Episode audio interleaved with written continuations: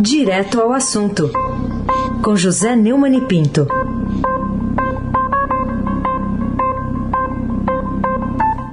Oi, Neumani, bom dia. Bom dia, Raíssen Abac, Carolina Ercolim, a mãe bom do dia. Estadão.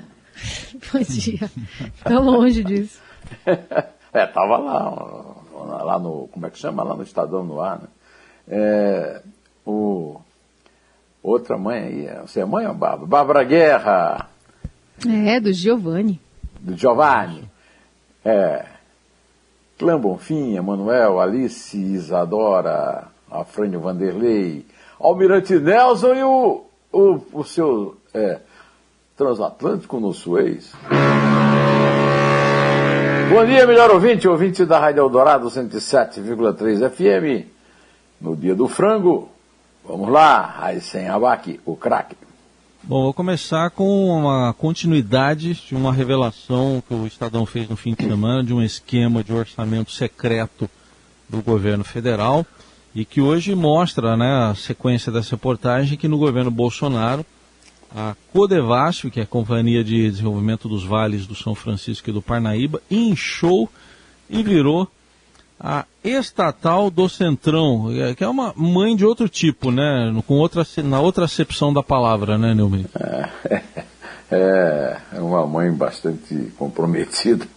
É, o Estadão deu um grande furo no domingo. É uma reportagem do Brendo Pires, porque é um, é um furo porque é um orçamento, é, é revelado um, um orçamento secreto montado pelo presidente Jair Bolsonaro para garantir o apoio no Congresso, aquele, aqueles 3 bilhões aplicados para serviços eh, de obras e compras de tratores e máquinas agrícolas, indicados por um grupo escolhido a dedo de deputados e senadores, né?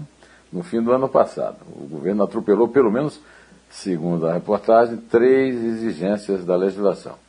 O esquema do, do presidente Bolsonaro para controlar o Congresso foi além da criação de um orçamento secreto, na- conforme revela a reportagem de hoje do Breno Pires, de Brasília. Ah, também expandiu e turbinou a Companhia de Desenvolvimento dos Vales do São Francisco e do Parnaíba, né, Codevasp. Uma estatal loteada pelo Centrão que vai aplicar cerca de um terço dos recursos por imposição de políticos que a controlam.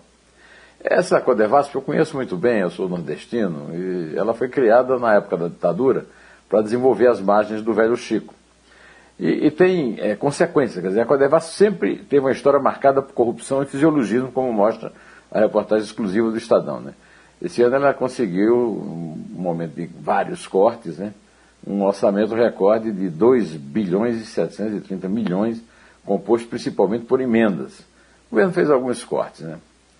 É, é, isso certamente é mais um crime a ser analisado, é, semelhante ao crime da, do- da Dilma que levou a- ao impeachment. Né?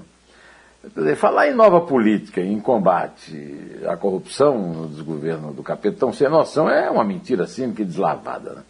Aliás, a exploração política da, fictícia transposição das águas de São Francisco pelo Lula, depois pelo Temer e agora pelo Bolsonaro para o sertão é o mínimo comparado com a roubalheira denunciada na reportagem. É, tem aquela, aquela, aquele ditado popular, é pinto, né? É pinto. Eu, na condição de José Neumann de Pinto, me sinto homenageado pelo Zé João no dia do frango e vamos em frente. Carolina Ercolim, tintim por tintim. Bom, falar sobre a crise causada pela Covid, que desorganiza a economia. Tem destaque no Estadão de hoje falando sobre quem paga essa conta pesada da má gestão, né, da permanência da crise sanitária no dia a dia das contas do país. Todos nós pagamos a conta, mais os mais pobres, mais os famintos que estão morrendo também de fome eh, e que não, não são devidamente socorridos pelo governo, eh, não apenas diretamente com dinheiro na veia, mas também através de manutenção de empregos, principalmente no setor de serviços, porque o governo não tem planejamento nenhum para atender nada. É, ao contrário do, do Biden, que está aí é, gastando trilhões e trilhões de dólares para salvar a economia americana, evitando que ela. E ela já está até começando a reagir, né? Claro. Né? É, a essa, essa retração econômica em 2020, que foi de 4,1%, é, comparado com 2019, resultou numa perda de 315 bilhões e 100 milhões de reais no produto interno bruto, conforme estudo do Instituto Brasileiro de Economia da Fundação Getúlio Vargas, o IBRE da FGV, obtido com exclusividade pelo, pelo Estadão Broadcast. Quase a metade desse valor foi concentrado na atividade outros serviços, que encolheu em 144 bilhões e 900 milhões. Isso demonstra a péssima gestão da economia. Bolsonaro mente quando diz que investe na economia e não na vida, ao contrário, ele mata, ele é genocida e é também destruidor de empregos e, e de renda na economia. É, o setor de bares e restaurantes foi um dos mais atingidos, tanto nos primeiros meses da pandemia quanto na segunda onda, agora este ano. A administração da economia pelo tal do posto Ipiranga carece de quaisquer planejamento e interesse público. É uma cínica fantasia e se você quer uma demonstração disso, preste atenção na reportagem do Breno Pires sobre o orçamento paralelo e sobre a nova, a, a nova política comandando, a velha política comandando a nova Codevasf. Raíssa Abac, o craque. Bom, a sequência também de um outro assunto da semana passada, a, o caso do Jacarezinho com 28 mortos, um policial civil e outras 27 pessoas. E dessas 27, Neumann, o Estadão mostra que nove, né, um terço, nove pessoas não tinham processo criminal. O que, que você diz sobre os desdobramentos dessa notícia? É um levantamento feito pelo Estadão no portal da Corte. Na, na noite de, de sábado, apontou que nenhuma ação penal consta em nome de nove dos 27 mortos, um terço na ação. A polícia afirma que todos tinham anotações criminais com base em informações próprias. Pelo amor de Deus, é assim que se trata a vida humana no Rio de Janeiro, dominado pelo Flávio Bolsonaro. O verdadeiro governador do Rio, vamos denunciar que é Flávio Bolsonaro.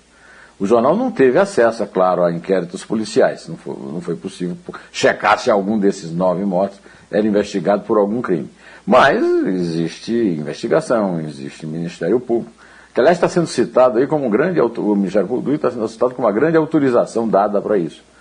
É, a verdade é que é, isso apontou né, uma, de, um, uma definição que as pessoas têm certa preocupação, dizer, ah, foi tudo bandido, disse o vice. O Bolsonaro cumprimentou deu os parabéns à Polícia Civil pela operação nas redes sociais. Apontou que a mídia e a esquerda ofendem a população do Rio ao tratar os mortos na operação como vítimas, os igualando ao cidadão comum, honesto, que respeita as leis e o próximo. Não há pena de morte na estrutura jurídica brasileira. A Constituição não permite pena de morte. Mas o Bolsonaro, conforme é, é, nós estamos cansados de ver, é, tem uma posição, uma postura absolutamente é, contrária à Constituição e às leis. No editorial, com todas as letras, o Estadão trata dessa, dessa crise contratada. Olha aqui, nós acabamos de ouvir o editorial, mas eu quero repetir isso aqui. Trata-se de uma crise contratada desde que se elegeu presidente, um homem que jamais respeitou o Exército, quando militar, nem respeitou as instituições democráticas quando parlamentar. Sua escalada retórica praticamente impede um recuo. O recado está dado, advertiu Bolsonaro. Seria imprudente ignorá-lo. Né? A, a, definição das vítimas da execução fantasiada de filme de guerra como bandidos, agora falo eu, né? Além de preconceituosa, é falsa e encobre a chacina real, que de, esconde interesses escusos do governo do Estado do Rio, comandado pela família Bolsonaro, e das milícias, que controlam 57% do território do município do Rio de Janeiro, ao arrepio da lei. É, eu quero lembrar que o general Braga Neto passou praticamente um ano é, mandando na segurança do Rio e ele não moveu nenhuma, não fez nenhuma operação contra a milícia. Agora, contra o, o tráfico de drogas foram espetaculares. Não estou contra as operações contra o tráfico, contra o crime. Mas e por que, é que as milícias não são tratadas como criminosas quando são? Carolina Ercolim, tintim por tintim. Bom, Neumani, é, vamos falar ainda sobre uma questão importante que é a Fiocruz, que produz apenas uma em cada seis doses e meia, né? título também chamando a atenção né, para essa vacina que poderia né, já estar tá salvando muito mais vidas aqui no Brasil, mas não está. Que motivos são os dessa quebra de expectativa pela frustração em torno da produção da vacina em que o governo apostou nossas fichas? É, o governo apostou nossas fichas, mas não deu dinheiro para a Fiocruz operar. Eu estou denunciando isso aí faz o quê? Faz um ano. É mentira. A história da produção da, da, da, da vacina da, da Fiocruz com a AstraZeneca é mentirosa. A Fiocruz não tem condições de produzir a vacina, ela não produz porque não tem condições. E o, hoje a nossa vacinação depende basicamente da Coronavac, que o, o, o Bolsonaro chama de vacina. Agora está entrando a Pfizer, que compraram mais algumas coisas, mas isso não entrou na, na reportagem brilhante do Zé Fux, é, mostrando isso. Essa é mais uma mentira criminosa na propaganda política e eleitoral, paga com dinheiro público e sob o comando do gabinete do ódio no, no Palácio. Eu espero que a CPI da Covid é, devasse isso, e agora com essa informação importante é, do orçamento fictício, está na hora, já passou da hora de votar o impeachment do Bolsonaro. E, se possível, do Mourão junto, né?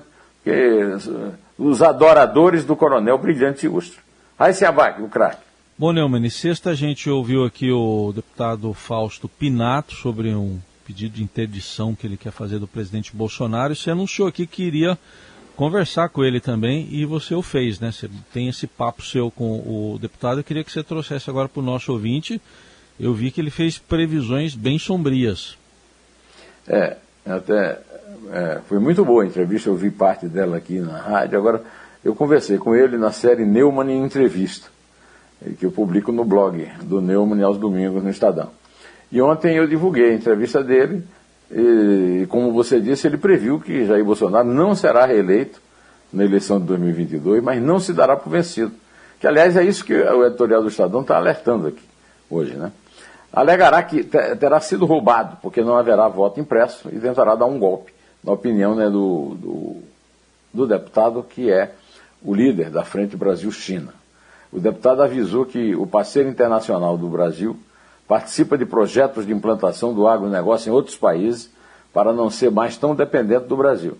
E o presidente da República trai interesse de nossos produtores agrícolas com seus comentários sem propósito. É, o deputado é membro do Centão e sugere que o chefe do executivo se submeta a exames que atestem sua saúde mental para prosseguir no poder.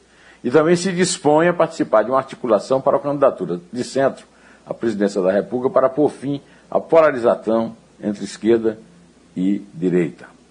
É, convido para que veja o blog do Neumann, essa, essa entrevista, porque a entrevista está espetacular. Se você tiver dúvida na reprodução, não tenha não, porque a entrevista é feita é, por, com imagem e som, e poderá ouvir o deputado pessoalmente. Carolina Ercolim, tintim por tintim. Fala também sobre o seu, a sua série Dois Dedos de Prosa, que também está no portal do Estadão, chamada Poesia de e por Fernando Coelho e Neumann. Eu fiz um, uma, uma, novidade no Dois Dedos de Prosa. Primeiro, no Dois Dedos de Prosa, tratei de poesia. Né? Eu convidei o Fernando Coelho, um baiano, foi diretor do, do jornalismo do Fantástico da Globo aqui em São Paulo e hoje está aposentado e, e vive publicando poesia no, no Instagram, no Facebook e. E aí fizemos um, um bate-bola, né? Uma tabela, aquela tabelinha Neumann e é, Fernando, né? Fiz, lemos leituras é, nossas, minha e dele, de nossos poetas preferidos, no caso é, Pablo Neruda, Cora Coralina, Lindolfo Bell, Castro Alves e José Régio, do, do Fernando, e, e os meus, né? Luiz de Camões, William Shakespeare, Castro Alves, Casimiro de Abreu, Arthur Rimbaud. Aí essas leituras também eram entremeadas por versos do, que o Fernando é, publica no Facebook e no Instagram. E meus, publicados nos meus livros As Tábuas do Sol, Barcelona Borborema, Solos do Silêncio inéditos, é, entre os quais, hoje, que é dia do frango, e eu sou um pinto, né, eu queria homenagear a mãe de Arthur, o, pintainho aqui da família, lendo o último poema que eu li né, né, nesse bate-bola, que é um poema curto que cabe aqui. Chama-se Juventude a Três. Era cedo, muito cedo ainda. O sol não tinha dado as caras pela janela fechada do quarto. Acordei ouvindo passos no corredor. Pensei que fossem Isabel e Arthur. E ela vinha pedir ajuda para eu ficar com o bebê e ela ia ao banheiro escovar os dentes e lavar o rosto. Mas não eram eles. Ouvia o pulsar do meu coração, remoçado pela presença dos dois na minha vida velha de 68 anos. Vou completar 70 agora em, em, em dia 18. Ou melhor, eram sim Isabel e Arthur, caminhando pelas artérias e veias desta melhor manhã de minha nova mocidade. Então, podemos contar, Carolina. É três. É dois. É um. Em pé. Vivemos em constante transformação e para ajudar as empresas a estarem conectadas com pessoas, nós criamos o Estadão Blue Studio, uma nova operação dedicada para criar soluções publicitárias inovadoras e orientadas à performance. O Estadão Blue Studio entrega projetos customizados, branded content, publicações e uma série de eventos consagrados pelo mercado. Não importa o tamanho do seu desafio, para nós sempre existe existe uma boa solução. Estadão Blue Studio, conteúdo de alta performance.